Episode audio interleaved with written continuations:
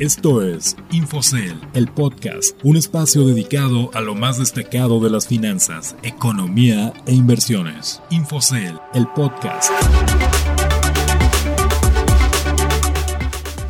Hola, los saludo con gusto, soy Ricardo Legorreta y les doy la bienvenida a Infocel, el podcast, un espacio dedicado a las noticias de economía y finanzas más destacadas de la semana, así como consejos de inversión.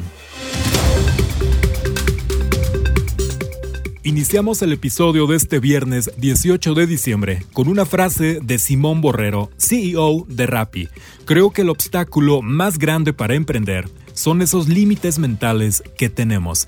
Esta frase de Simón Borrero, CEO de Rappi, demuestra que durante la pandemia la compañía ha enfrentado momentos críticos, pero ha logrado mantenerse y aprovechar grandes oportunidades como la salida de Sin Delantal del mercado mexicano. Ahora vamos con el resumen de las noticias más destacadas en los últimos días. Economía, finanzas y mercados.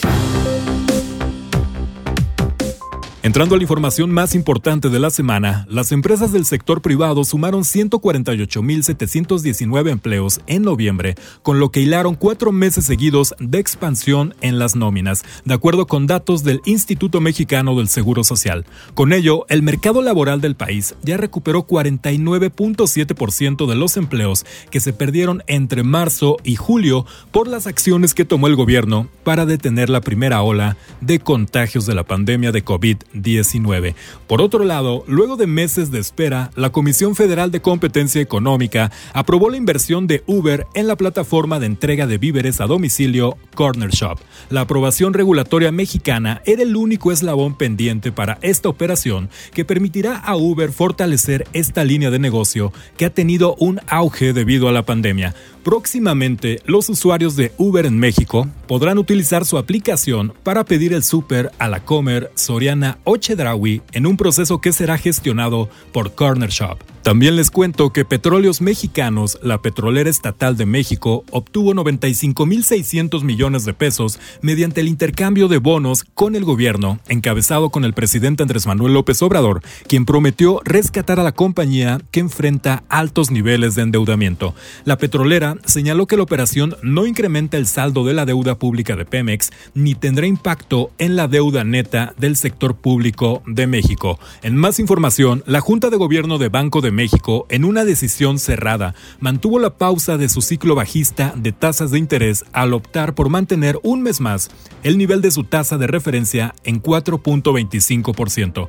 La decisión del jueves estuvo en línea con lo anticipado por los inversionistas y analistas del mercado encuestados por Infocel, quienes en su mayoría esperaban que el Instituto Central mantuviese sin cambio su tasa de interés objetivo en la reunión. Te recordamos que estas y otras noticias las puedes consultar directamente en la terminal de Infocel y en sentidocomún.com.mx.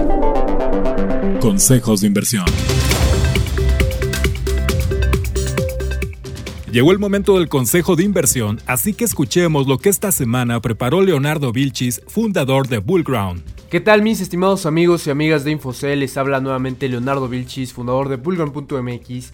En el consejo de inversión de esta semana hablaremos sobre si es buen momento o no es buen momento de invertir. Es que nuevamente el mercado se encuentra en máximos históricos. Prácticamente todo se encuentra en máximos históricos hasta el Bitcoin. Y esto no trae buenas noticias siempre, porque todo lo que sube tiene que caer. La semana pasada veíamos una de las teorías más importantes con la teoría de Dow, en donde explica paso a paso cómo son las fases del mercado. Y ahorita se podría decir que nos encontramos en la fase euforia y distributiva antes del comienzo de un mercado bajista. Y esto se puede ver en el índice de euforia pánico, en donde no se encontraba con índices tan altos de euforia desde la crisis de la burbuja del Internet. Y es que estamos viviendo algo muy similar con lo que se vivió en el 2000, sobre todo estamos viendo el surgimiento de nuevas tecnologías como lo son el caso de energías renovables, los coches ya no solo son eléctricos sino que también son autónomos y también el surgimiento de las ciudades inteligentes. Cuando comienza el mundo a adoptar nuevas tecnologías y sobre todo los inversionistas a entender cómo analizar empresas que se están adentrando en un sector el cual todavía no se conoce su máximo potencial, es ahí cuando comienza a existir divergencias dentro de los mercados financieros. Ya que en el 2000 nadie conocía el impacto que podían llegar a tener las empresas de Internet. Nadie sabía el poder que podría llegar a tener un Amazon o un Google, que hoy ya lo sabemos analizar y sobre todo cuantificar de mejor manera. Pero, ¿cómo podemos analizar una empresa que se dedica a crear ciudades inteligentes o robotaxis? Y es aquí en donde entra otro gran problema, el desempleo que la innovación tecnológica dejará en su camino. En el libro de Sálvese quien pueda, el autor Andrés Oppenheimer dice que el gran problema del desempleo en Estados Unidos no son los inmigrantes, sino el desarrollo tecnológico que está teniendo el país, ya que los empleos, por lo menos más rutinarios como pueden ser meseros o taxistas, están viendo fuertemente amenazados. Y en un futuro, no solo estos empleos, sino también las actividades de cuello blanco como periodistas, contadores, abogados, etc. La tecnología y la inteligencia artificial la en todo, y aunque ayudará a hacer nuestro trabajo mucho más efectivo, al inicio vendrá una ola de desempleo brutal que afectará el cómo está estructurada la sociedad actualmente. Simplemente basta con ver cuántos empleos generaba la mayor empresa de valor en Estados Unidos, ATT, en 1967. Generaba 756 mil empleos, Hoy 2020 la empresa de mayor valor es Apple, que genera 7 veces menos empleo. Y aunque varios analistas consideran que Apple ha generado empleos de manera indirecta, ya que gracias a ellos existen aplicaciones como Uber, Rappi y otras startups que han tenido un crecimiento enorme gracias a su software, sigue sin ser suficiente para sostener la cantidad de empleos necesarios en el 2020. Solamente en el sector turístico por la crisis de la pandemia, a nivel mundial se han perdido más de 100 millones de empleos. ¿Y se recuperarán? No lo sabemos. Puede ser que las empresas se den cuenta que son más eficientes con menos personas gracias a la tecnología, porque por ejemplo, la cadena de hoteles Marriott tiene más de 150 mil empleados y actualmente es una empresa que en bolsa vale más de 45 mil millones de dólares. Pero Airbnb con una evaluación en bolsa del doble de valor solamente tiene 5.400 empleados. La tendencia es clara, y aunque Oppenheimer en su libro se muestra optimista con respecto a la tecnología, dice que eso solamente sucederá en el largo plazo, pero en el corto plazo, sobre todo en esta década que inicia, Indonesia. Será la más agresiva y dolorosa para los empleos y las economías que no se adopten esta nueva revolución tecnológica.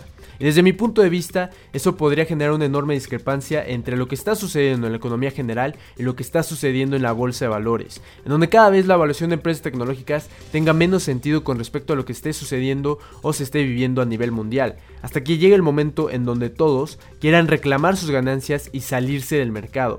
Entonces con eso queda claro que nos espera una década difícil, de muchos cambios y adopción tecnológica, y que con los drivers necesarios esto podría ocasionar una crisis como la vivida en el 2000 y que tenemos que recordar que tardó aproximadamente 3 años en explotar. Pero bueno, mis estimadas y estimados amigos de Infocel, la próxima semana analizaremos otros de los factores que podría ocasionar esta crisis financiera de la que todo el mundo está hablando. Y esos serán las tasas de interés en la deuda corporativa de Estados Unidos. Que tengan un excelente fin de semana, les mando un fuerte abrazo, su amigo Leonardo Vilchis. Ya lo escucharon, ahí estuvo el consejo de inversión de esta semana, fue Leonardo Vilchis, fundador de Bullground. Les recordamos que estos consejos y más información de Infocel también aparecen en nuestras redes sociales, así que los invitamos a que nos sigan en Facebook e Instagram, arroba Infocel Oficial y Twitter, arroba Infocel. Les agradezco que nos hayan acompañado en un episodio más y los espero el próximo viernes con la información más destacada de economía, finanzas e inversiones. Soy Ricardo Legorreta y a nombre de todos los Infocel Infosellers, les deseo un excelente fin de semana. Esto fue Infocell, el podcast. Que estén muy bien. Infocell, el podcast, un espacio dedicado a lo más destacado de las finanzas, economía e inversiones. Infocell, el podcast.